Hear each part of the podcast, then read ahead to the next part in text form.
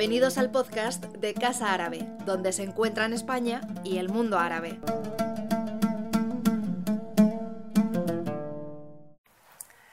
La proyección del documental Gaza que acabamos de ver forma parte del conjunto de actividades que organiza Casa Árabe con motivo del, Día Internacional de Solidaridad con el, pueblo palestino y que fue bueno, el 29 de noviembre, que fue ayer, como saben, y, mm, también forma parte, eh, se enmarca dentro de la, programación que tenemos de la película del mes.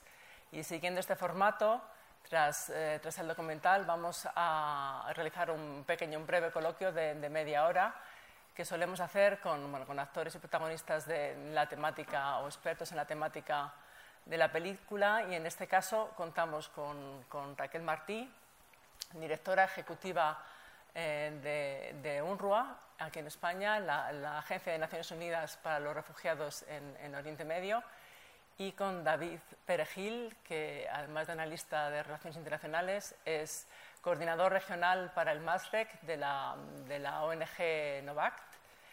Y nada, antes de nada me gustaría agradecerles que, que estén aquí con nosotros. Tienen unas agendas muy complicadas los dos.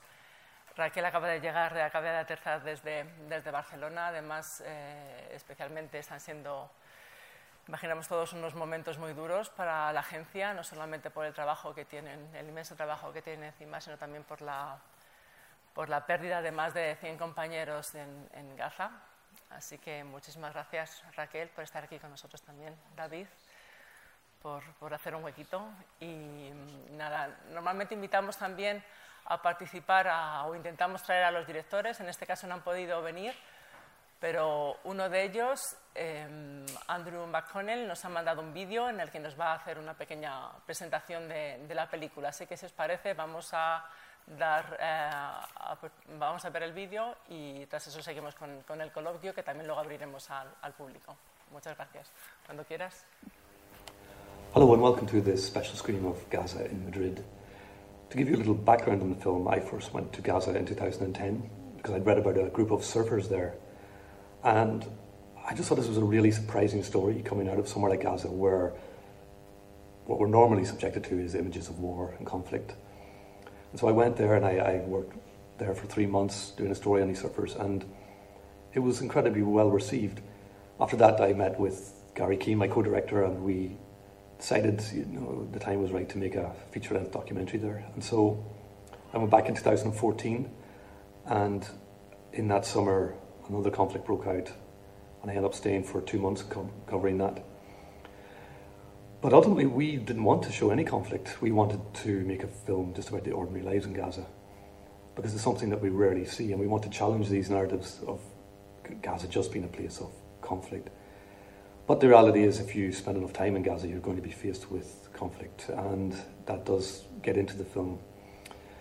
I think the film is more relevant than ever. Right now, Gaza is living through the worst conflict in its history, and it's doing so with the consent of Western governments. And that is largely down to this idea that's built on Hamas is Gaza, Gaza is Hamas. And if this film could do anything, it would be to challenge that narrative at its heart, this film is really about normal people who represent the majority of Gaza and are just trying to live normal lives under extraordinary, extraordinarily difficult circumstances in what is really an extraordinary place. Thank you for watching, and I hope you enjoy the film.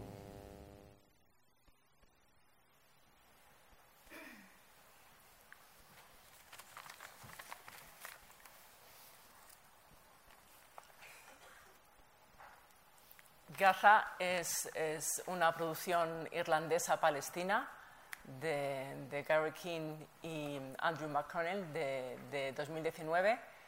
Ya la habíamos proyectado aquí en 2020, en febrero de 2020, pero bueno, pensamos que era especialmente relevante, como también dice el director, eh, proyectarla ahora, en esta semana.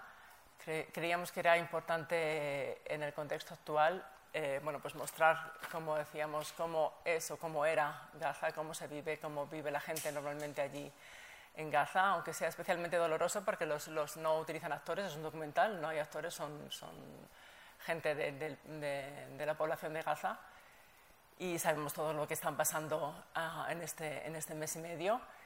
Y, pero bueno, queríamos, como una de las protagonistas dice en la película, Karma, más, ir más allá de la lástima y acercarnos a lo que es vivir en este contexto, cómo se puede bueno, seguir la vida ah, diaria, sobrevivir, manteniendo incluso la cordura e incluso algunos sueños, esperanzas, como algunos de los personajes que, que intenta retratar la, la película ¿no? o, el, documental.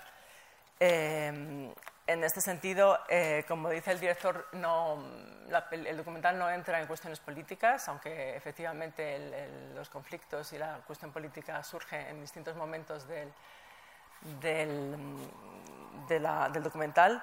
Y es una llamada para escuchar y entender a la gente, a la gente allí, ¿no? y, romper con esa identificación que, que, es, nada más es, es, un poco la causa de, este, de cierta narrativa perversa eh, que es la causa también del ciclo de violencia en, el que, en el que se encuentra inmersa la, la franja de la actualidad de la identificación con, de Gaza con Hamas y Hamas con, con Gaza. ¿no?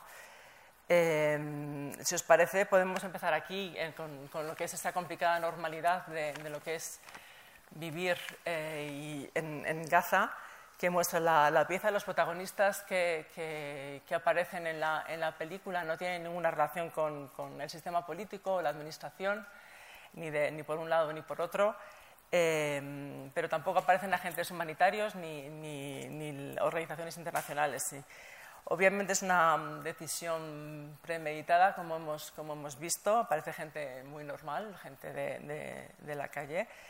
Y bueno, me gustaría que hicieras una primera reacción, si os parece, al, al respecto.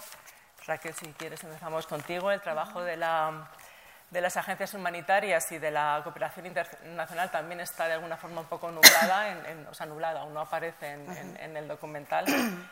Eh, cuando tras 17 años de bloqueo, si no eh, fuera realmente por, esa ayuda, la, vida en la franja no sería, no sería posible. ¿no? Entonces, eh, si te parece, bueno, se ha comentado, se comenta en la película, sin agua potable, sin medicamentos, que resulta difícil conseguir cualquier tipo de medicinas o material sanitario, falta de comida, la pesca, que, cada vez es más, más, se agota también, es más reducida, la, electricidad generada por generadores.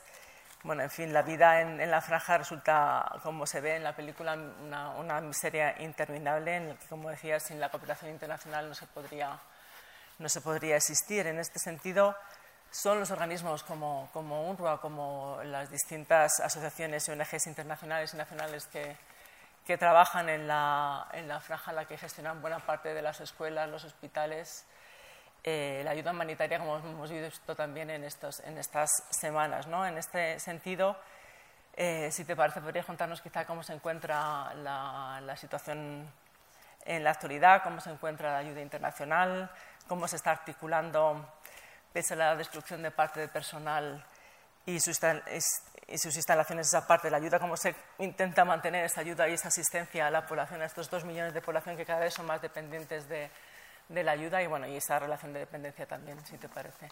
A mí me gustaría empezar agradeciendo que, me hayáis invitado hoy a estar aquí.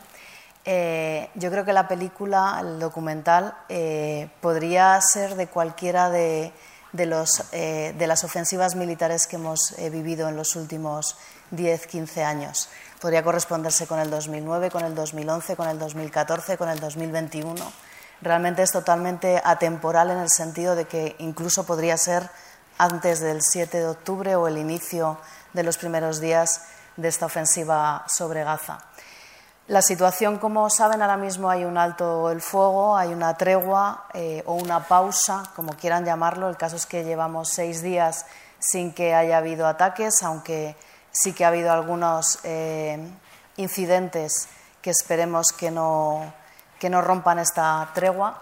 Y en estos días lo que se ha producido es un aumento de la entrada de ayuda humanitaria, aproximadamente unos 200 camiones eh, diarios durante estos seis días, más unos 130.000 litros de combustible y eh, cuatro camiones de gas. Es lo que más o menos han estado entrando cada día por la franja de Gaza.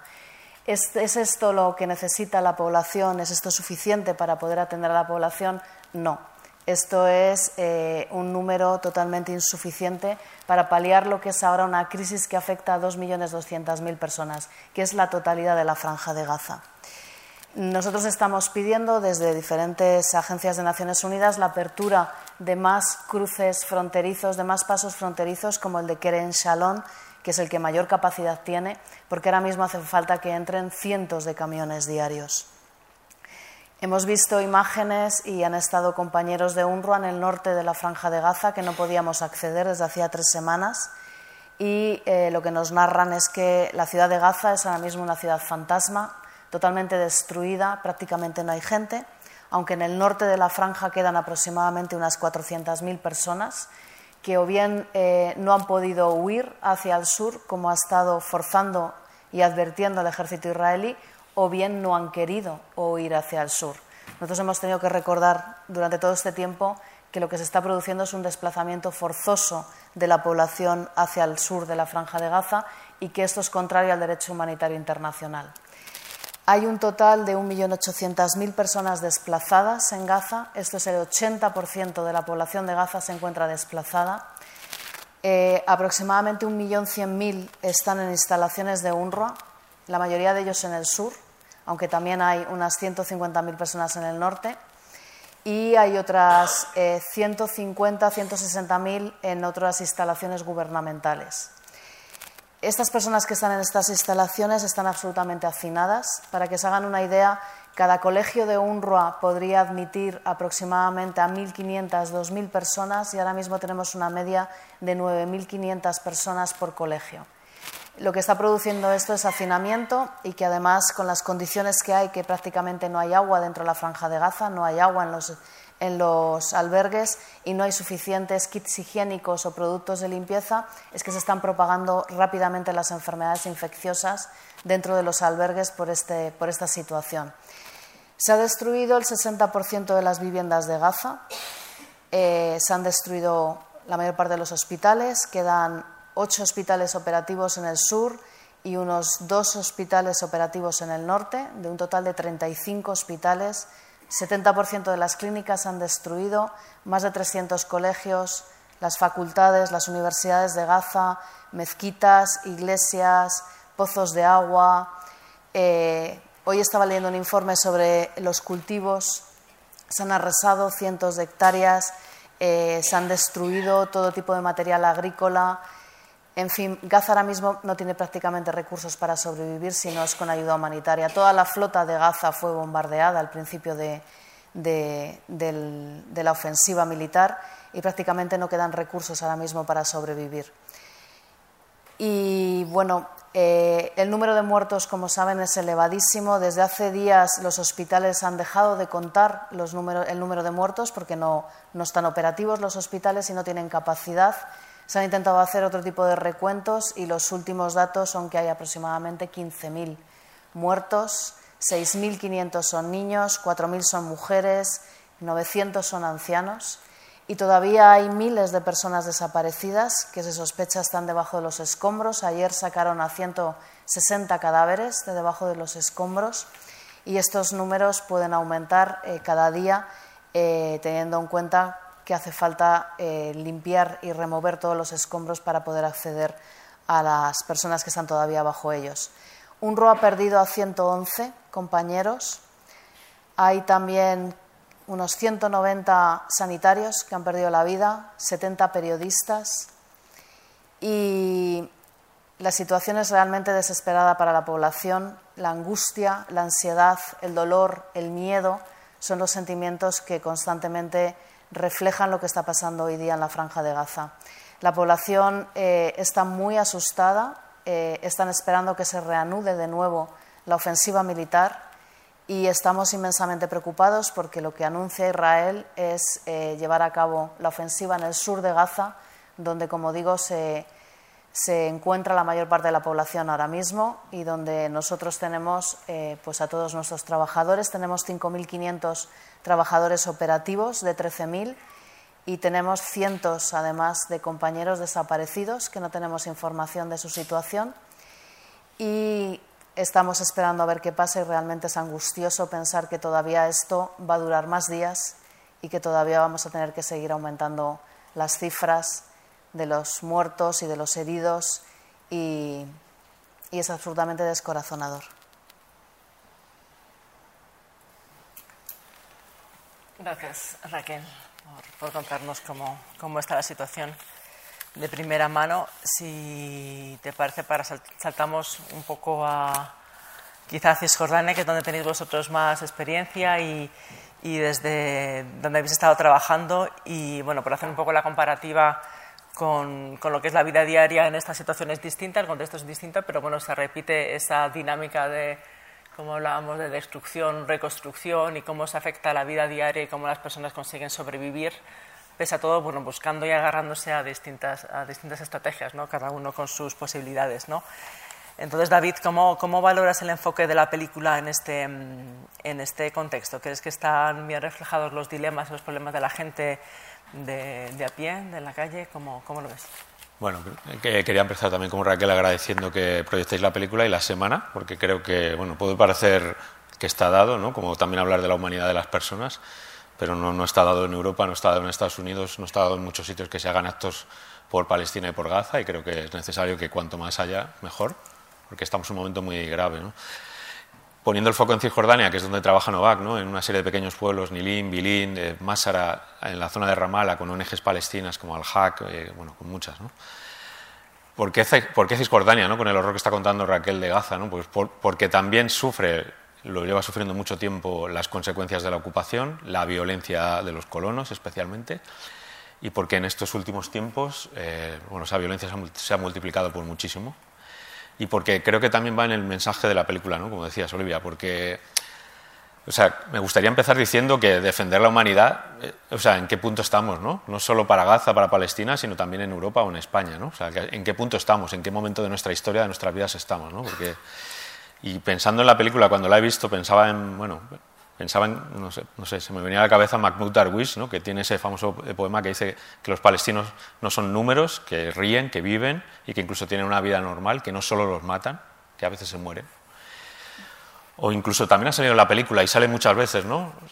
que hay voluntad de, quedarse, de resistir y de tener un proyecto nacional, porque no quieren desaparecer de su tierra. ¿no? Y Raji Surani, que afortunadamente ha sido una de nuestras eh, socias en terreno del Centro Palestino por los Derechos Humanos en Gaza, que afortunadamente podido salir de Gaza.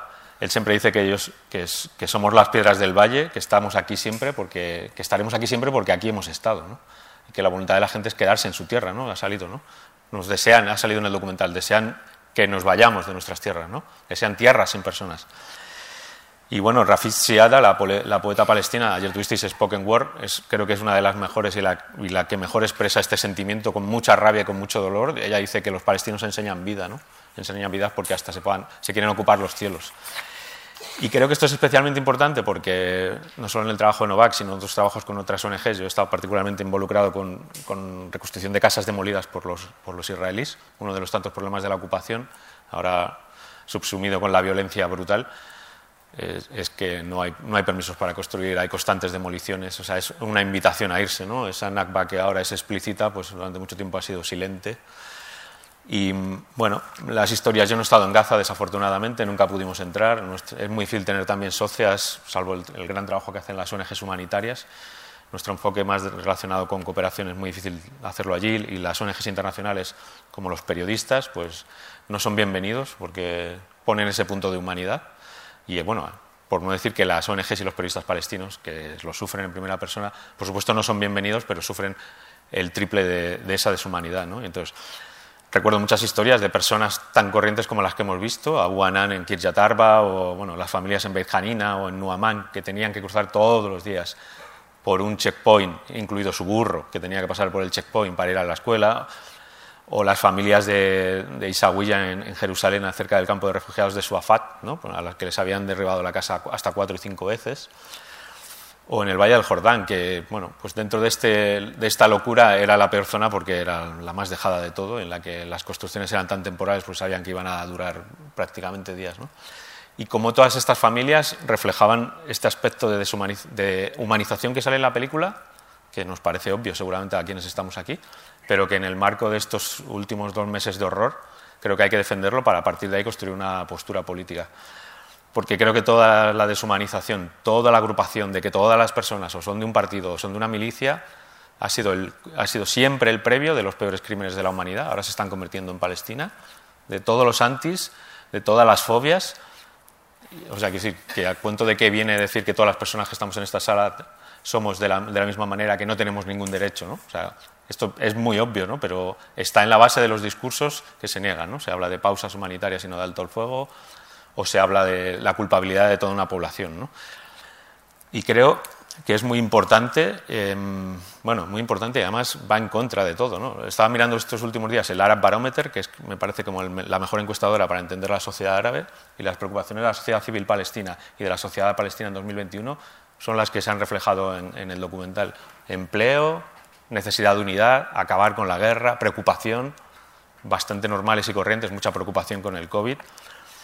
Y creo que películas como esta tendrían que ser como primero la base ¿no? para, bueno, para frenar los crímenes de guerra que se están cometiendo en Palestina, porque esos crímenes de guerra nos pueden parecer que están lejanos, quizá las personas que estáis aquí no os lo parecen, ¿no? porque por estas lógicas de deshumanización en las que tendemos a pensar solo en números, no en personas, no en historias, que son la manera más fácil de borrar derechos, pero bueno, ha habido muchos, muchos crímenes internacionales en los últimos años, muchos a lo largo de la historia. Esta oleada de deshumanización es muy, muy grave, impide que haya un gran movimiento para pedir el alto el fuego, explica mucho, y también bueno, la historia de Europa o la historia de los últimos años en el continente o de Estados Unidos, porque hay esa diferencia entre las sociedades civiles y en esto destaco que en Estados Unidos está habiendo grandes manifestaciones con poblaciones de origen árabe y poblaciones judías, y que mm, también en Londres y en nuestro país hay muchas, pero que no es habitual y que hay un gran, una gran separación de lo que están haciendo los gobiernos y sobre todo el poco espacio que tienen las instituciones internacionales y bueno, podemos pensar en fácilmente las declaraciones del secretario general de Naciones Unidas y cómo han sido sancionadas por decir algo que hace 20 años hubiera sido normal y corriente. Efectivamente. Eh, pues os parece, vamos, no tenemos mucho tiempo, pero vamos a coger algunas preguntas del público. Por favor, la primera abdo y luego tenemos dos aquí en la entrada y también de Frank. Abdo, sí.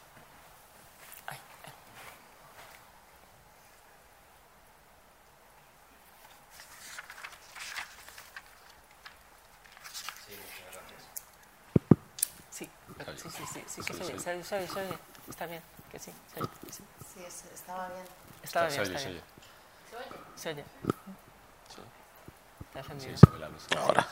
Sí, bueno, eh, muchas gracias. Eh, simplemente yo quería hacer a Raquel una pregunta, aunque no tiene mucho que ver con la, la película, pero sí con la actualidad. Entonces, como organización que ahora mismo habéis sido afectados con 115, creo que has dicho, de compañeros que han sido asesinados. Y entonces me gustaría saber si de una manera u otra eh, podéis eh, demandar al Estado de, Israel por esta muerte. Gracias. ¿Hacemos ronda o...? Pues os parece, sí, a lo mejor cogemos por lo menos un par. Allí estaba y ya Sí, buenas tardes. Mi pregunta también va a Raquel Martí.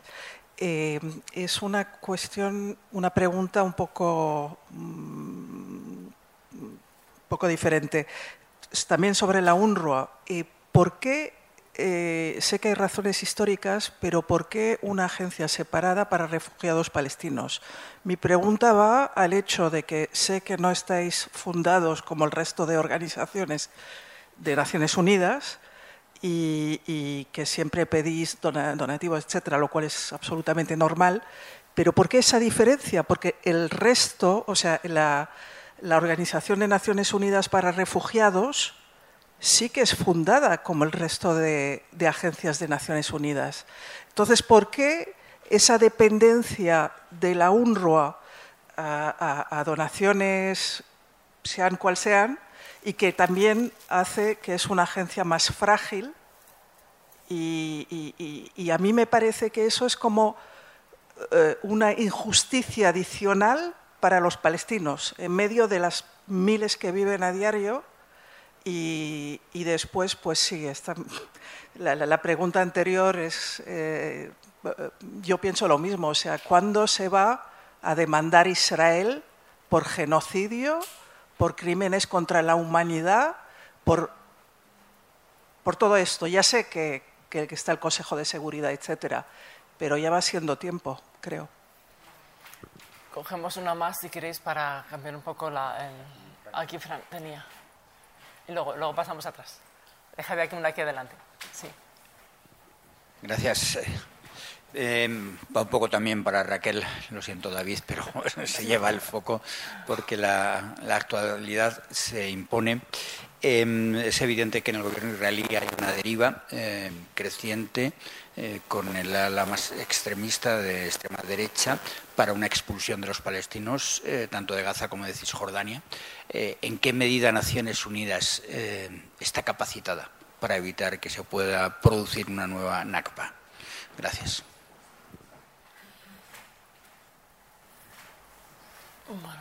Pues Había una chica al fondo. Sí, bueno, íbamos a coger, dejarlo aquí, pero bueno, si quieres cogemos, cogemos otra. Vale, lo cogemos. Bueno, pues si quieres contestar y luego cogemos otra ronda. Sí, Contesto, sí. Pues, Abdo, eh, creo que nosotros no podemos denunciar a, a, Israel, no podemos llevarle a la Corte Penal Internacional por ser una agencia humanitaria, pero espero que cuando el conflicto acabe sí que se proceda a por ambas partes a analizar todo lo que ha pasado y de verdad que haya consecuencias porque lo, que estamos viendo es muy grave. Todo lo que ha pasado, tanto el 7 de octubre en Israel como todo lo que está pasando ahora, es gravísimo y debería de tener consecuencias. Pero eh, nosotros no podemos denunciar a la Corte Penal Internacional a ser una agencia de Naciones Unidas.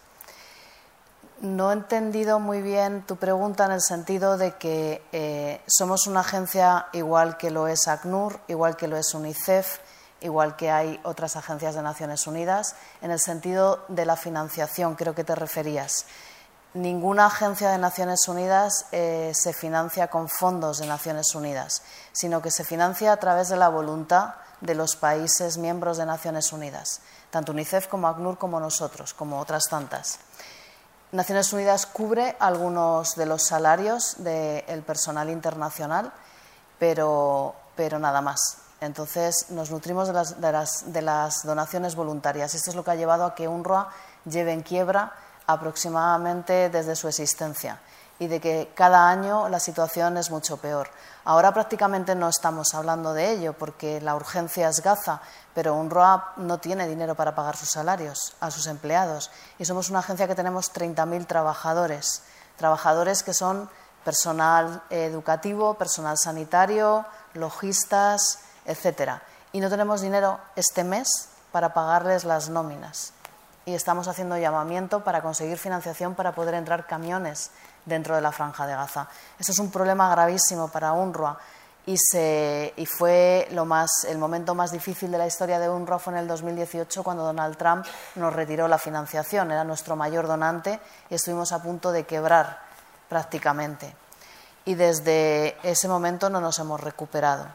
Entonces es un problema muy grave para la agencia, pero también la raíz del problema es que era una agencia para tres años y llevamos 75 años. Somos una agencia temporal, seguimos siendo una agencia temporal que cada tres años nos tienen que renovar el mandato y, sin embargo, aunque tenemos la inmensa mayoría de los votos cada tres años para renovar el, mandato, no va unido a financiación para poder realizar nuestro mandato.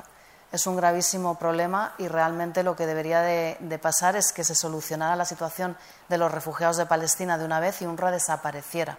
Eso es lo que debería de, pasar. Porque hay una agencia específica para UNRWA, es una decisión política, es una decisión de Naciones Unidas. UNRWA nació antes que ACNUR, UNRWA se crea en 1949 y eh, se crea con el mandato simplemente de asistir a la población refugiada de Palestina, no de buscarles una solución. Nosotros no podemos solucionar la situación de los refugiados y es la diferencia con ACNUR. ACNUR tiene mandato para buscar soluciones, diferentes soluciones a los refugiados del resto del mundo. Sin embargo, nosotros somos una agencia que nada más que realizamos asistencia humanitaria. Y la pregunta de eh, Fran era si tenemos capacidad para que evitar una NACBA, una segunda NACBA. Yo creo que la NACBA ya ha vuelto a pasar. Hay 1.800.000 personas desplazadas de Gaza, que son más del doble que las desplazadas durante la Nakba original. Y eh, Naciones Unidas no ha hecho nada para pararlo o no ha podido hacer nada para pararlo. Y el problema es que esto no ha terminado y se sigue hablando de, de dónde, qué van a hacer con toda esta población. Porque una vez que acabe, cuando esto acabe, no va a quedar prácticamente nada de la franja de Gaza. Va a haber que reconstruir la totalidad de la franja de Gaza. ¿Y dónde se van a hacer campos de refugiados si la franja de Gaza prácticamente no tiene espacio? No sé si, si he contestado. Sí, mi, pregunta iba más allá no solo de Gaza, sino también de, de Cisjordania.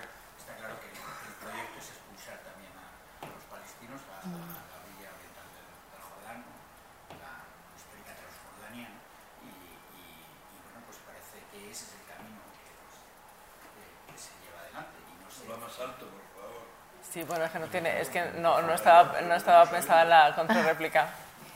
Pero bueno, si quieres, si puedes ser breve y así abrimos. Sí, perdón que no tenía el micrófono, no le planteaba a Raquel que mi pregunta no solo iba sobre Gaza, que también, sino incluía Cisjordania, porque el proyecto va más allá de, Gaza. Está también el proyecto de expulsar a los eh, a los palestinos de Cisjordania y eh, echarlos a la orilla oriental del río Jordán, a, lo que es hoy Jordania, lo que era el Emirato de Transjordania y el Reino Hashemi de, Jordania. Eh, me parece que es un proyecto que está ahí y que cada día cobra más fuerza, como vemos, por ejemplo, con, el comportamiento de los colonos israelíes con absoluta impunidad, ¿no? como acabo de ver yo en Cisjordania durante estos últimos dos meses. ¿no? y la verdad es que no sé si Naciones Unidas realmente por eso esa era mi pregunta, tiene capacidad para evitar una expulsión y que todo el territorio de la Palestina histórica se quede en manos de Israel. Yo diría más que capacidad, voluntad. Lo que no tiene es voluntad. Estoy diciendo mucho siendo de, de UNRWA.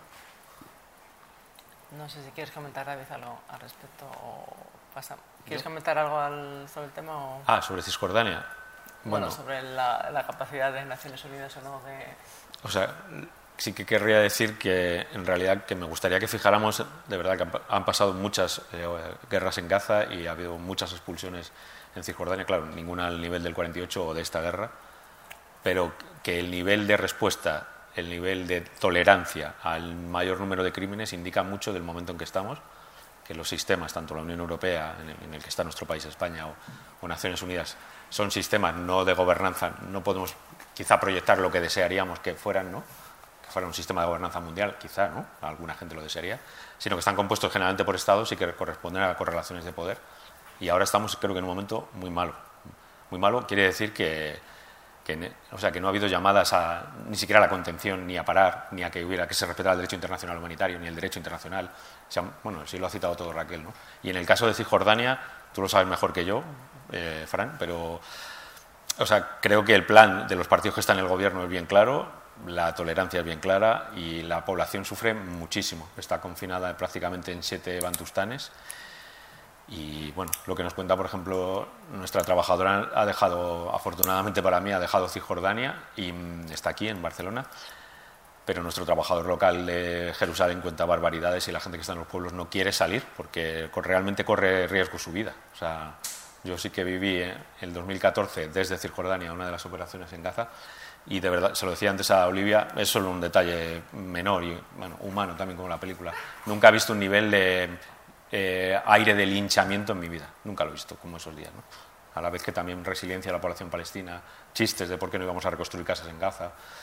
Y bueno, y pero nunca lo he visto, ¿no? Y creo que por lo que cuentan nuestros trabajadores y trabajadoras en el terreno, es evidente que en los últimos años ha ido a más y que tiene detrás pues, un entramado político que quizá tú puedas describir mejor, pero que es muy grave y que no se para solo en Palestina y Gaza, sino que, que tiene implicaciones europeas y mundiales. Si os parece, cogemos un par de, preguntas antes de terminar, si hay alguna otra. Sí, atrás. Y, atrás. Bueno, se ha adelantado, pero bueno.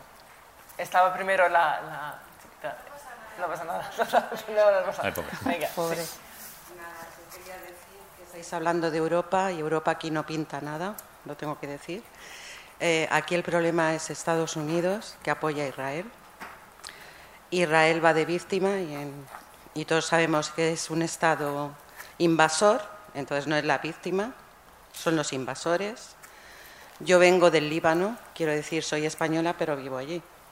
Y he vivido esto de cerca y sé quién es Israel y por quién está apoyado. Y aquí no se está hablando de Estados Unidos. Estados Unidos está vetando en el Consejo de Seguridad de la ONU. La ONU no pinta nada, es el Consejo de Seguridad de la ONU. Luego, eh, no estáis viendo que hay un proyecto que creo que está todo implicado, que es la hegemonía de Estados Unidos, los Emiratos Árabes e Irán en la zona. Es que esto va mucho más allá y luego la política de Israel, que es una política sionista. Y la, política sionista implica no solamente tener Palestina, sino llegar hasta Irak. Entonces, esto es un peligro mundial para mí. Y yo, como estoy allí y lo he vivido muy de cerca, y ahora está cambiando todo mucho, pues estamos en una situación que yo mm, llevo allí 43 años, nunca he vivido hasta ahora. A pesar de todas las invasiones y todo esto, pero con esta fuerza que están atacando a Gaza, esto nunca se ha visto. Y la parsimonia de todo, de todo el mundo, incluido Europa, tampoco se ha visto nunca. Entonces, esto es o un proyecto que se nos escapa a todos, o una cosa, mm, no sé. Yo no creo que estamos deshumanizados, yo creo que esto es un proyecto Mm, a largo plazo, pero un proyecto muy serio para la zona y muy grave.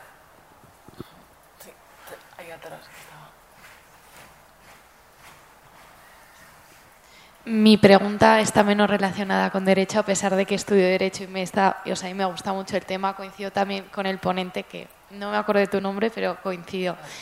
Em, mi pregunta es, ¿cuál es el sentimiento de la población de Gaza?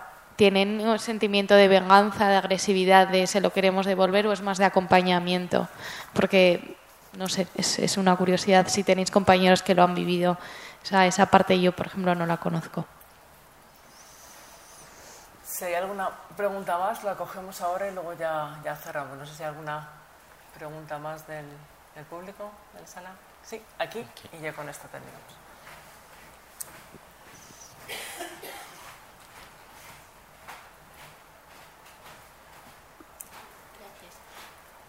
Bueno, mm, es que yo pienso, ¿qué piensan los israelíes? O sea, porque una cosa es el Estado, otra cosa es la gente, y yo no puedo pensar que, que, la gente le... Bueno, no sé, es que me cuesta mucho creer que, la población lo esté apoyando. No, no sé. Es que...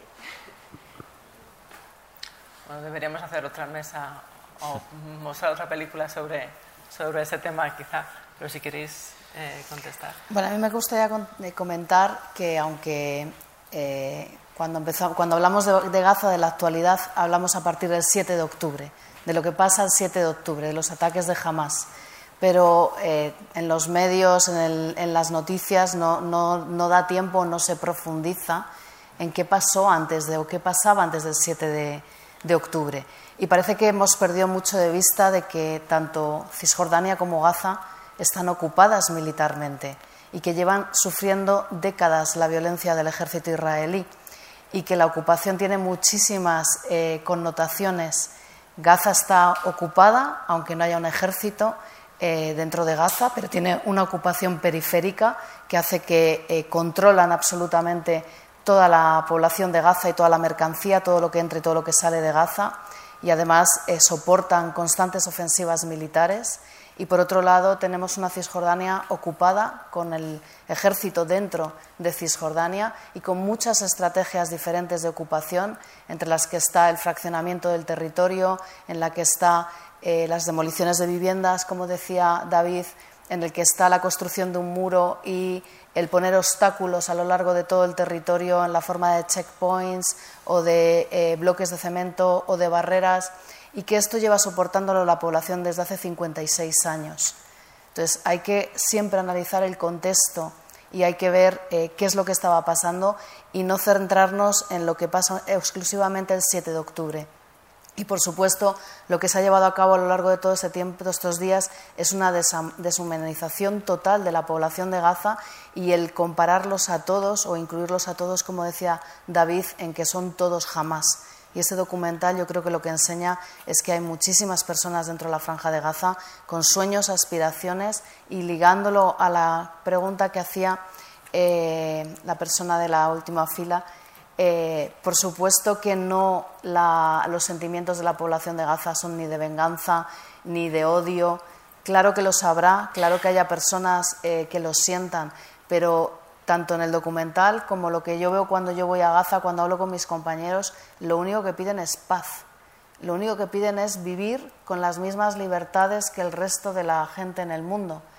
Tener en cuenta que la gente de Gaza no puede salir de Gaza, tienen prohibido salir de Gaza y lo que ellos aspiran, la gente joven, es como nosotros, a viajar, a estudiar en el extranjero, a poder hacer eh, los cursos cuando les becan, que no les permiten ni siquiera cuando están becados en unas universidades para terminar las carreras o doctorarse, no les permiten salir.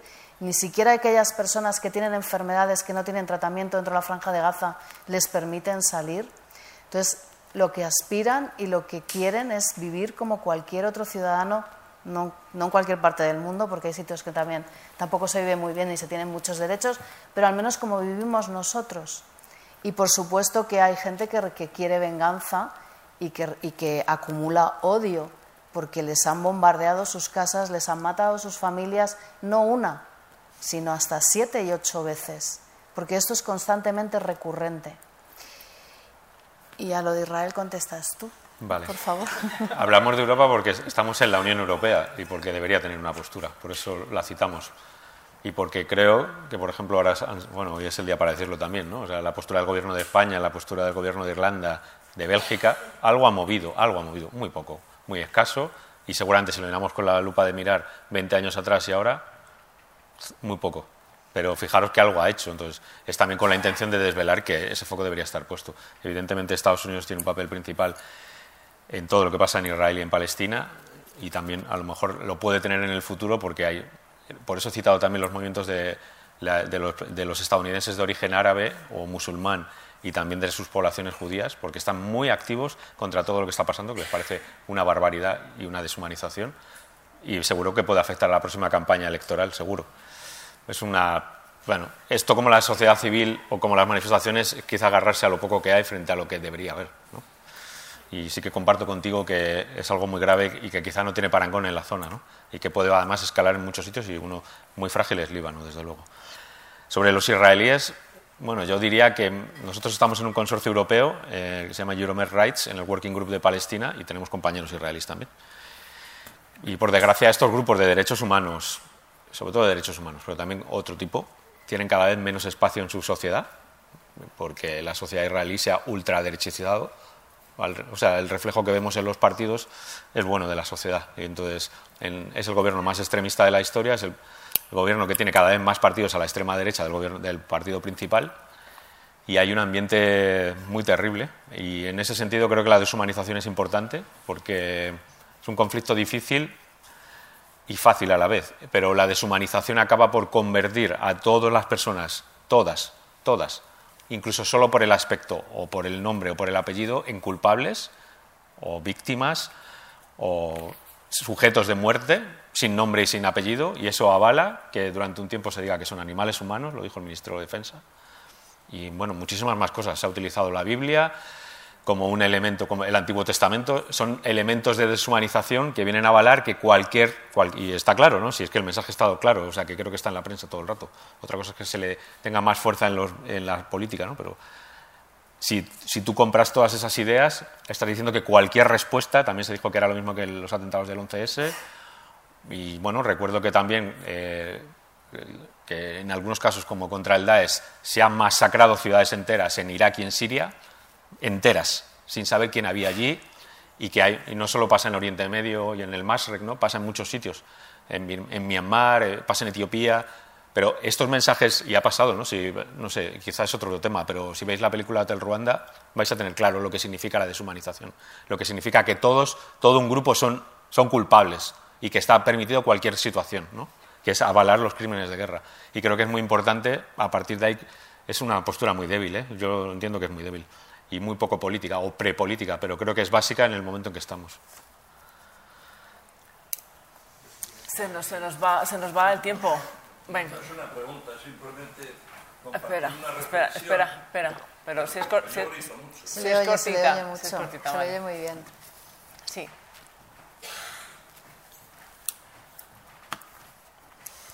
Gracias. No, digo que no, no, no, no es una pregunta, no, no estoy preguntando nada, simplemente comparto una reflexión que he pensado muchísimas veces, cómo ha podido ser que posiblemente el, el, pueblo más perseguido del mundo haya pasado en poquísimo tiempo a ser el más protegido del mundo. Cielos. No, no, digo como reflexión. Fran. ¿Qué cierra Fran? ¿Querías tú? Claro. Pero cortito que Solo por explicar un poco a, usted eh, lo de los israelíes, que sin duda es preocupante y que es un poco lo que esbozaba David. Yo vengo ahora de allí, he estado los dos últimos meses. Eh, la mayoría de la población israelí apoya lo que Israel está haciendo en Gaza. Eh, por varios factores. Uno de ellos es esa deshumanización de los palestinos. La segunda es que los medios de comunicación israelíes ofrecen un escenario en el que reiteradamente pasan imágenes de lo que fueron los ataques de Hamas contra los kibbutz, etcétera, pero ningún medio pasa ninguna imagen de Gaza. Los israelíes no ven lo que está ocurriendo en Gaza, en su inmensa mayoría. Los escasos medios, como el diario Haaretz, por ejemplo, eh, o algunos periodistas un poco críticos, eh, como, como Gideon Levy o, o, o Amir Haas, eh, son silenciados, amenazados de muerte. Eh, esto está ocurriendo también eh, en el mundo académico. Eh, tengo un gran amigo, profesor universitario, que, con el que hice una entrevista y tuve que poner un nombre falso porque los propios alumnos de las universidades denuncian a los profesores que critican la actuación de Israel en Gaza o que cuestionan la actuación de Israel en Gaza. Algunos ya han sido despedidos de las universidades, eh, una auténtica política de macartismo. En resumen, desde hace muchos años, yo he vivido allí eh, bastantes años, la sociedad israelí vive al margen de lo que significa la ocupación. Eh, de, Gaza y de Cisjordania. Y eso lo ve uno cuando camina por Tel Aviv, por ejemplo, o por Haifa o por cualquier otra ciudad. La población israelí no siente lo, lo, que es la ocupación, no la vive, no la sufre, no la padece. Y en ese sentido, bueno, pues es muy fácil eh, demonizar al enemigo. Y hay un último elemento que quiero mencionar, eh, por no extenderme más. La sociedad israelí es muy diversa. Está constituida por, por, por, judíos de muchos países, ¿no? aparte de los árabes palestinos, que son ciudadanos de segunda o tercera clase. ¿no? Eh, y hay una división fundamental, no solo por origen, sino también en términos religiosos, eh, sionistas laicos, ahora ya hay sionistas eh, eh, ultraortodoxos, aunque su origen el sionismo se supone que no era religioso. Eh, el único elemento de cohesión para esa sociedad tan dispar es el enemigo exterior. Israel siempre va a necesitar tener un enemigo exterior para seguir adelante como Estado. En el momento en que no tenga un enemigo exterior, yo soy de los que opinan que habría una guerra civil entre los propios israelíes. ¿no? Y, y, como decía hace muchos años el fundador de Hamas, el jeque Yassin, eh, entre ellos se matarían. ¿no? Entonces, en ese sentido, creo que se utiliza esa manipulación y que esa manipulación pues, tiene su efecto en una sociedad israelí que, a raíz de lo ocurrido, ya venía de antes, pero antes vivía indiferente. A raíz del 7 de, octubre, la mayoría de la población israelí eh, está de acuerdo en lo que está haciendo el gobierno israelí y el ejército israelí en Gaza y probablemente lo que hagan en Cisjordania. Gracias. Pues os parece con esto, con esto terminamos. Sabíamos que no solo iba a tener un... Solo me gustaría decir una cosa que se Sí. nos ha pasado, me acabo de acordar, que la, en el documental aparece la gran marcha del retorno. Sí. Estamos hablando de violencia y eso ha sido hace cinco años, está súper bien reflejado ahí. Y una manifestación pacífica, solo se ve la parte de delante, pero por lo que tengo entendido eran grandes manifestaciones con gente de todo tipo, como pasa aquí, que, con mujeres, con niños, creada desde la sociedad civil sin influencia de los partidos. Por supuesto, luego los partidos intentaron hegemonizarla, como sucede en todo el mundo. Y aparece aquí cuando hablamos de violencia, que es muy importante, no olvidemos esto, porque, como dice Raquel, si solo pensamos en el 7 de octubre, es una postura política que quiere borrar lo anterior. Sí, está bien también recordar esos, esos movimientos de no violencia, porque como nos enseña una de, las, de los personajes de la película, la mujer que ha perdido su casa, bueno, ella dice que de pequeña quería, siempre había soñado con, con luchar contra los soldados israelíes, pero luego ha aprendido, ha entendido como la violencia, bueno, la lección que en teoría debería ser básica, que la violencia genera violencia, ¿no? que no se puede terminar el ciclo de violencia si no paras en algún momento. ¿no? Bueno, hemos intentado dar voz como, hace la película, no dando la espalda como hacen otras sociedades a, la población de Gaza. Hemos intentado acercarnos un poquito hoy a, cómo, cómo, viven y, cuáles son las, los problemas y las inquietudes y, de, la situación de, la población. Yo me quedaría, si os parece, con, con una, eh, una, de las eh, cosas que comenta en las canciones El rapero, que, que pide una oportunidad, ¿no? Eh, sentimos que no sabemos dónde, dónde está esa oportunidad ni en estos momentos. Todos estamos esperando a ver qué pasa mañana, si sigue o no sigue el, el cese o la pausa humanitaria o al menos que, que no sigan los bombardeos y bueno, esperamos que en algún momento surja esa ventanita o esa oportunidad, si os parece, para toda esta gente que está allí viviendo nada, muchas gracias a todos por, por vuestra asistencia y seguimos.